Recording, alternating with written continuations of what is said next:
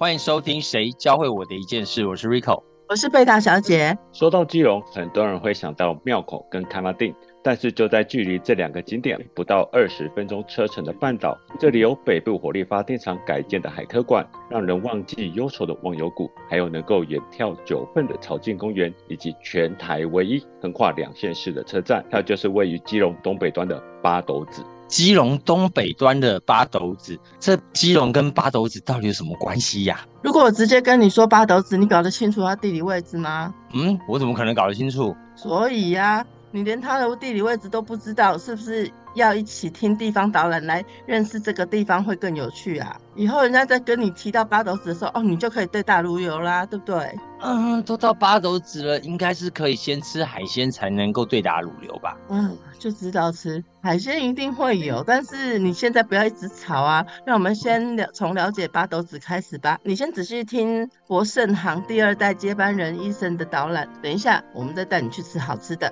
潘医生，八斗子有什么好玩的地方呢？八斗子它是一个非常漂亮的一个地形，它有像海岸地形啊，那又有漂亮的忘忧谷，像它可以看到非常漂亮的景色，还可以远眺这个基隆屿。那爬到最高点，它是这个叫一零一高地，它可以看到两百七十度的海景，非常漂亮。从那个地方，你甚至还可以看远远望到像是九份啊都没有问题。那和平岛也可以映入眼帘，对，所以他看的地方、玩的地方很多。我们这边不。仅是我刚才讲的这些地方，还可以去海上玩，像是你可以出海到基隆屿观光，还可以去海钓，甚至立桨浮潜都没有问题。所以玩的东西非常非常多。我蛮常带人去登岛基隆屿，他大概一次就可以去玩这个三个小时。那还可以看一下基隆你爬灯塔，它标高，它算是全台湾第二高的灯塔。然后像还可以坐船出海去夜钓嘛，那还可以看看非常知名的象鼻岩，对，这些都很好玩。再玩大一点的话，你可以包船在海上开 party 都没问题。带着我们坐哪一类的船？渔船吗？还是现在的豪华游艇？当然不是渔船，我们要做的是这种观光的这种海钓船。当然也有想要豪华一点游艇，我也可以帮安排到，所以这些都没有问题。甚至你坐船出去，我只可以在海上放你下来玩立桨，就可以玩到这些东西。中餐。晚餐有哪些规划呢？像八斗子蛮有名的，就是叫小卷米粉，因为小卷是我们八斗子知名的这个海产，小卷来做了米粉，很好吃。那我们当地，因为它现在也是一个观光的一些景点，所以有蛮多像是。披萨啊，这些类型的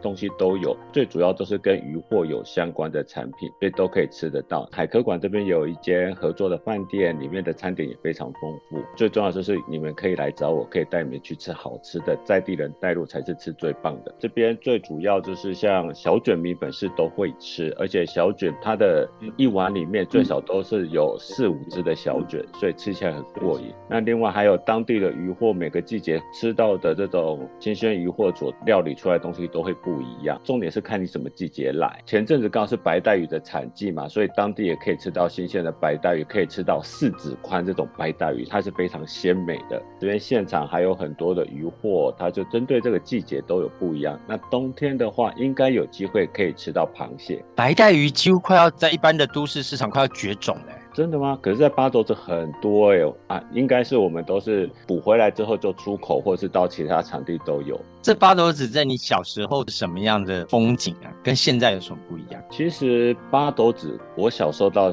长大，唯一改变的就是我家后面多了一个海科馆。因为以前小时候他是北部火力发电厂，那时候退伍之后变成废墟。我去台中读书差不多十年回来，他就出现一个海科馆，这是对我来说最大的改变。但是对我爸爸那个年纪来说，我爸爸说他出去当个兵回来，我们家本来是海景第一排。前面都是沙滩，就当兵一回来，忽然沙滩不见了，变成了八斗子人造渔港。所以就差别很大，感觉很梦幻呢。过去的渔获量有多少啊？我家以前是杂货店啊，所以他们一些船长啊，冬天没有出海捕鱼，都在我家那边聊天啊，喝酒讲故事。听他们说，出去捕一晚回来，大概可以收入到十万块。那个年代大概距离现在三四十年前，十万块非常非常多。夏天出去捕鱼，冬天他们几乎可以不用出去工作，那几乎可以买一栋房子啦。对，那个是净收了，当然还要把这些。些钱分给其他的，像他的所谓的 high 卡，就是他的船员还要分出去。可是你看一晚十万块的这种收入，真的非常非常多。后来变成什么样？为什么在这三十年的光景上，它全部都变掉了呢？一个出去捕可以赚到十万块，那种状态已经是捕非常非常多的鱼。所以早期有这种我们现在叫过鱼的这种现象，捕太多了，把等于是把这些鱼群的大小通杀，后代绝死绝孙。所以现在鱼获变得非常非常少，是生态保育的问题喽。等于就是鱼都还没有长大，你就小孩子就把它抓走，它怎么变大呢？那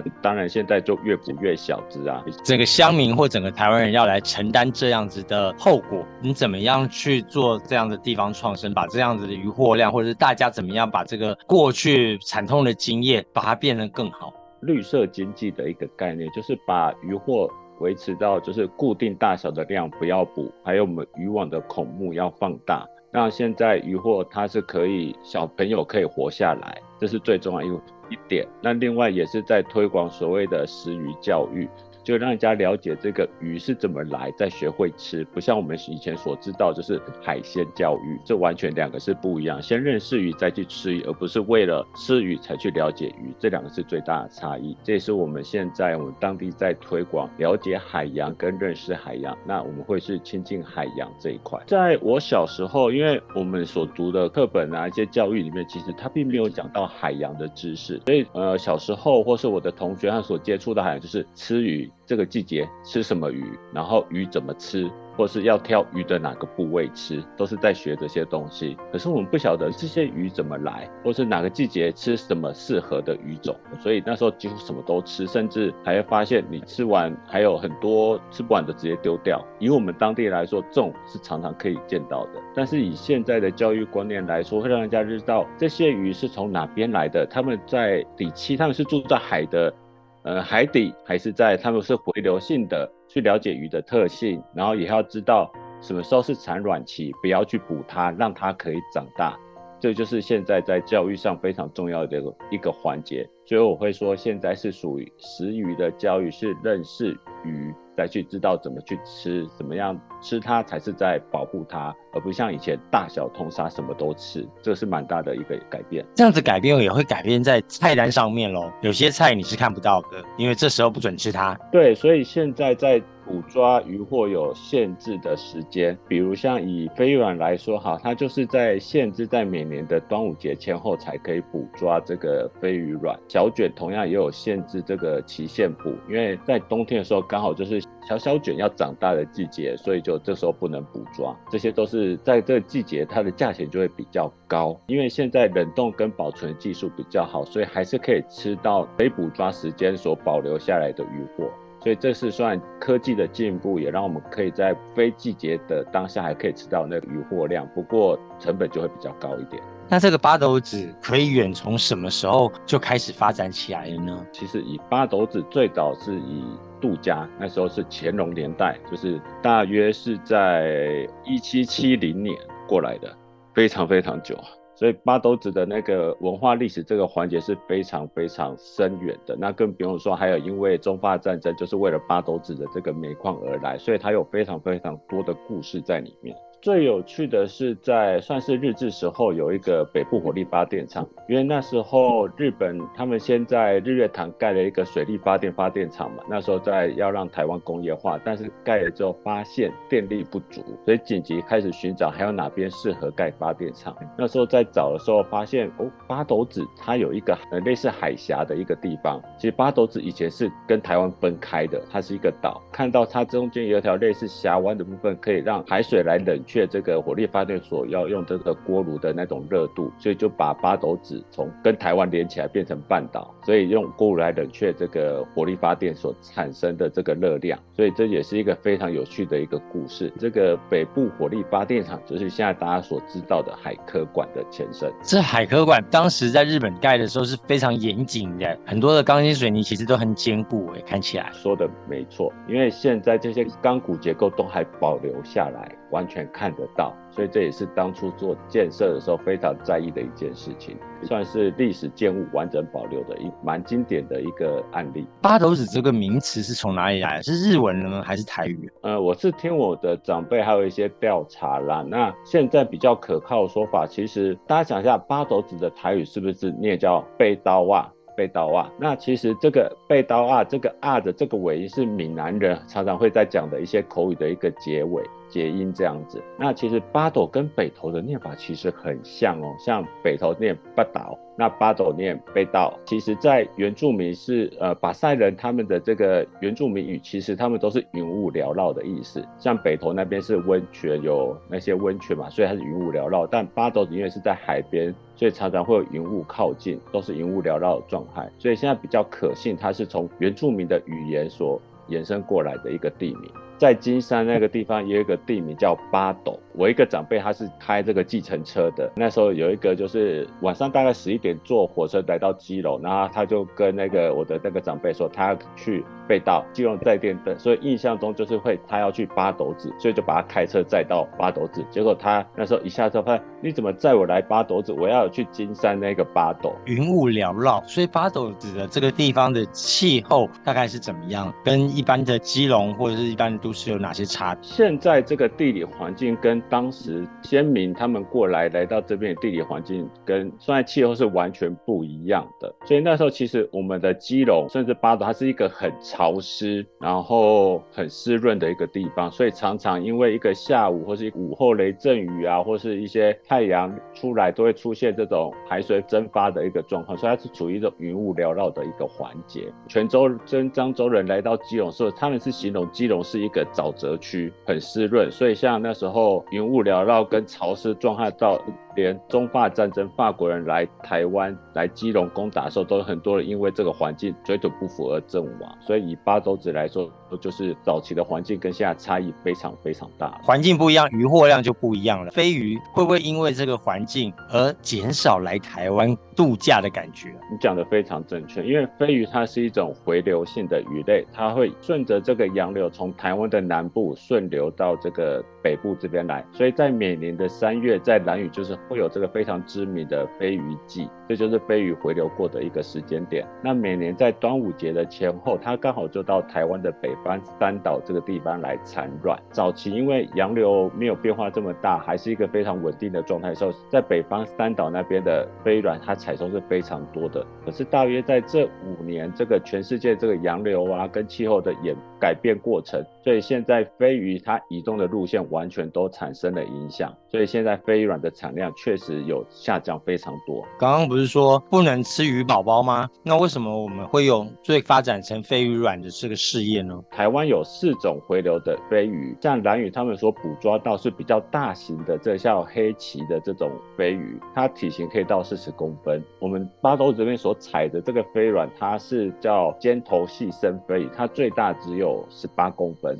它在整个海洋生态系里面是属于比较低阶的这种鱼种，所以它的产卵量非常高。捕这个飞鱼卵，它的采收方法比较特别，渔民会在海上铺一个东西，长得很像草席的东西，叫草包，让飞鱼。游进去，在海底下产卵，然后飞鱼就游走了。所以我们不会抓飞，我们只取它的卵。而且它在每年有限制它的采收的时间跟捕抓的总量。所以只有在这种保护像状态之下，其实飞鱼它的还是可以继续它的繁殖下去是没有问题。所以我们采的卵是因为也是其他鱼要吃的鱼饲料的意思喽，可以这么说。所以它产的量是非常非常多的。重点就是现在因为有保育的时间，所以我们有。固定那个日期，跟你要去踩着这个渔船，还要事先申请拿到这个证明，就是我们会在船船上面插一根旗子，你才可以去捕捉这个飞鱼卵。对，还有一个很重要一个环节是，你捕抓这个渔船，你还要在指定的港口卸货。北台湾最大就是在八斗子渔港可以卸货。如果你把这艘船停在像基隆的正滨渔港，那就不行，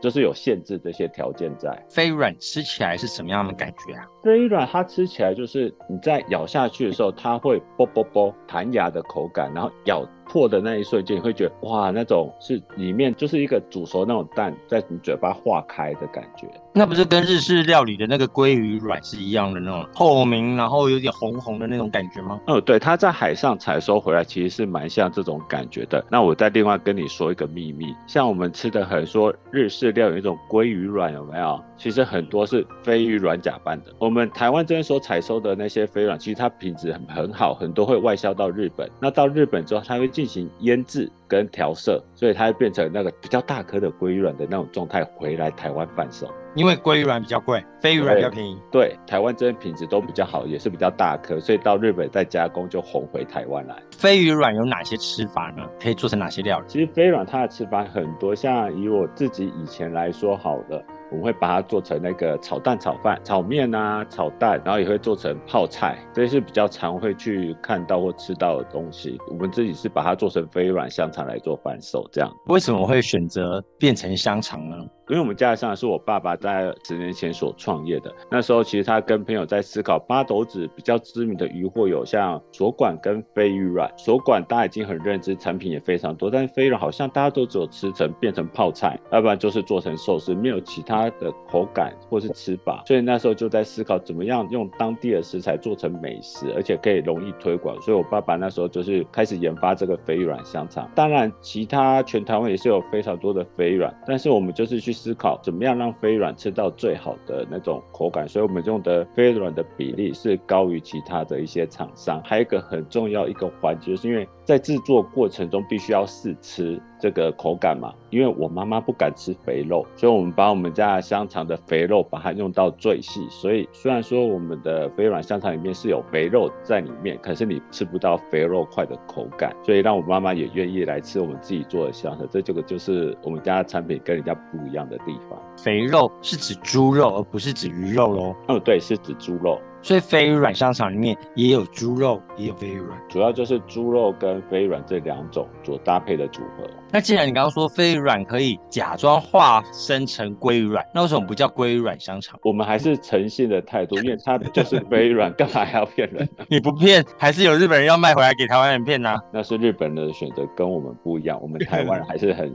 诚实的返乡事业，要回去跟父母沟通，说要来承接这个家业。你在跟父母沟通的时候有什么困难呢？哇靠，有儿子回来要帮我卖东西，有何乐而不为？啊，跟邓来哦，算是蛮奋斗的过程。因为其实我爸爸那时候创业，他一直做到大约在第八年的时候，其实他就想要收起来了，因为他觉得他做的很辛苦。那因为叫好不叫座，然后加上因为我那时候也在台北工作嘛，所以也没有办法一直来帮他。他本来是想。把这个事业收下来的，我在思考的过程发现，其实飞软香肠是好吃，但是我爸爸行销是走口碑式的行销，不像现在大家所利用网络在推广，或是用各种的行销方式来进行，所以我那时候就在思考，怎么样把我们家的产品做更新，或是做调整跟行销出去。所以我大约去年花了整整一年的时间在跟我爸爸沟通，他本来是希望我在台北找固定工作，这个比较稳定，那回来如果接香肠，他。不晓得未来的发展怎么样，所以那时候就开始思考，我怎么样把我在做台北工作这个记者的能力把它发展起来。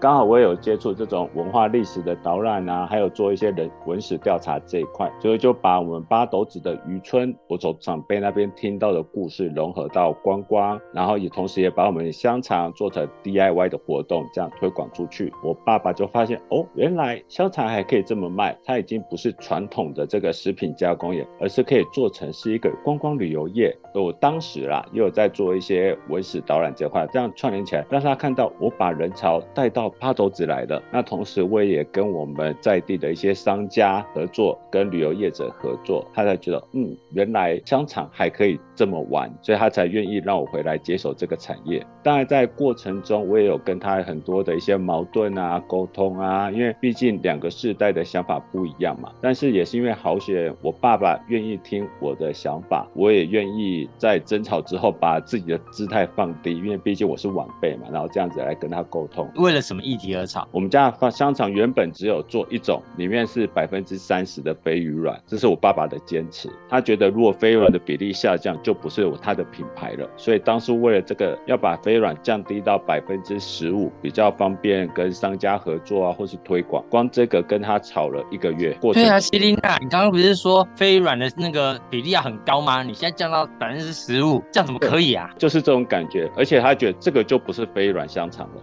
我们还是要走 B to B 的方式去推广出去，所以我就跟他讲，什么叫 B to B，什么叫 B to C，还有客人的需求究竟是什么样子。花了一年，也让我爸爸去外面听人家的讲座，然后去思考经营的方式，慢慢把他推出去接触。他的思维打开，那才愿意哦跟我沟通。也是在这种交接的过程，我才知道我爸爸的个性，我爸爸他的想法。所以现在我跟我爸爸的关系跟以前差很多。B to B 为什么需要这么低的飞鱼软香肠？是因为比较有利润吗？嗯，没有错。对于商家来说，这个利润是比较好的。而且其实对一般的外面客人来说，他们只要吃到飞软的口感，不用吃到这么多这种百分之三十这么高的这种味道、这种口感。像业者他们。还会再把这个香肠进行其他的加工嘛？所以他们后面加工就可以让它这个产品有更多样性的。所以飞软不用用到这么高，但是自己吃或是送人就三十八，就会觉得那种成就感会特别高，所以就会有这样子的区别。所以现在也可以买得到三十趴，也可以买到十五趴的，没有错。父母沟通完了之后，你要走出去，可以把飞鱼软香肠卖到刚刚所说的 B to B、B to C 的了。你又是怎么跟这些产业做结合呢？其实以八斗子这个区块来说，其实。我们这边的商家在以前都是单打独斗，各自做各自的商品。像有人是做干贝酱啊，那有人是卖鱼货，大家都是单打独斗在做这些东西。甚至还有一些做旅游观光，也都是单打独斗。但是因为我发现单打独斗的一个是你的商品有限，然后力量有限。所以我那时候就在思考，我怎么样把八斗子的资源做整合起来，大家联合打群架，共同出去力量才大。所以我就开始跟这些业者来联络跟沟通。所以我就开始去思考，我可以规划什么样的路线，把游客带到像商店里面，或是把人家的一些游程，像是浮潜啊、呃夜钓啊这些串联起来来做整合，一大家出去。推广八斗子的观光旅游，所以在这个过程其实也蛮费力的，因为我毕竟是刚回去，他们会觉得哦我没有知名度，或是我东西做不出来，或带不出来，没有看到游客，所以其一开始大家的反应是蛮冷淡的。但也是后来我慢慢把游客带进来，有观光带进来，甚至我也上了一些节目去推广八斗子，他发现哦原来这是可行的。然后再加上因为我有现在有跟呃拿到一些政府的一些辅助案来推这个。八斗子的观光行程，我现在合作的像商家也好，或是浮潜啊、丽江，或是蛮多的一些观光旅游的一些景点都开始串联起来。甚至我现在也是用把八斗子跟九份金瓜石来做联合行销，这样子的观光范围就会更大。那对我们地方观光也是有更多帮助的。当你做出一些成绩来的时候，大家就会锦上添花，很容易嘛。可是当你什么都没有的时候，要谈其他产业，也都像你相亲的叔叔阿姨。一样，他说：“哎呀，这种哦，谈过了啦，很多啦，不好啦，因为大家都在余货量的市场上面，有时候还可能是某种程度的互相为竞争对手。你一开始是怎么滚这个良善的雪球的呢？”嗯，其实我是以自己来做优先做结合，因为像我在导览的过程中，我会一定会有收费嘛，但是我把利润分给大家，他们不用做太多的付出，他们可以看到我把人带进来，他们会有收入，那慢慢的一个两个这样串联起来之后，三个四个，